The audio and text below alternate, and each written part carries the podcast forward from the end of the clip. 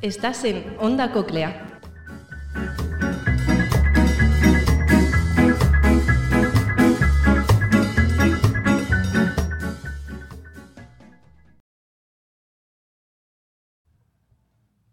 Buenos días. En este podcast estaremos hablando de Claudette Colvin y la segregación racial en el siglo XX.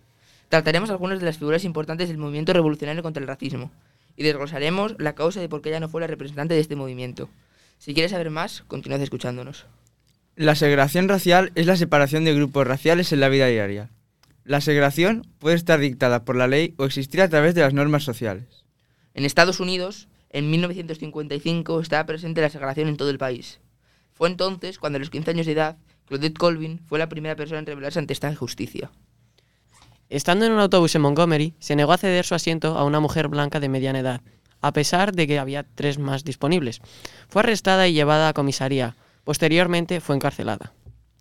Claudette fue la primera en rebelarse. Sin embargo, no fue la más conocida ni fue el icono de la lucha contra el racismo.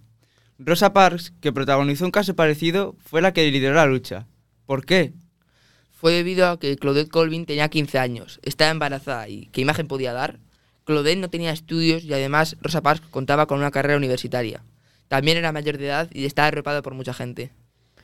Además de su embarazo fue eh, Además, su embarazo fue provocado por una violación de un hombre blanco. La Asociación Nacional para el Avance de la Gente de Color decidieron que no era una persona adecuada para liderar el movimiento. Más adelante se defendieron argumentos que una adolescente embarazada y soltera hubiera sido extremadamente vulnerable para su causa. La vida de Claudette continuó y trabajó durante 35 años en una residencia de ancianos. No se casó nunca y tuvo otro hijo más. Fue activista durante toda su vida y colaboró con asociaciones para personas de color. Colvin se sintió inspirada por otras mujeres y defendió que ella había pagado su ticket de igual manera que las mujeres blancas. Sus padres y amigos defendían su casa por las noches, debido a los posibles ataques racistas. Finalmente, pese a no haber sido elegida como la representante del movimiento contra el racismo en la década de los 60, sin embargo, fue igual o más importante que Rosa Parks. Con su valiente acto, conmocionó y despertó a los afroamericanos que, como ella, sufrían día a día las consecuencias del racismo. Un sentimiento de rebeldía y búsqueda de la igualdad.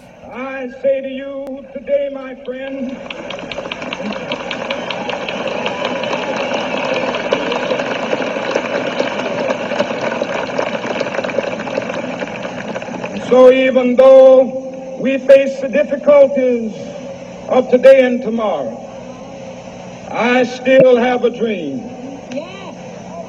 It is a dream deeply rooted in the American dream. I have a dream mm-hmm. that one day this nation will rise up and live out the true meaning of its creed. We hold these truths to be self-evident that all men are created equal.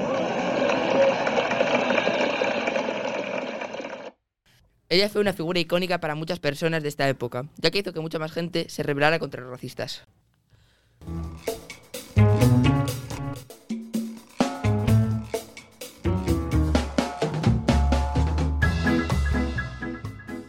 Estás en Onda Coclea.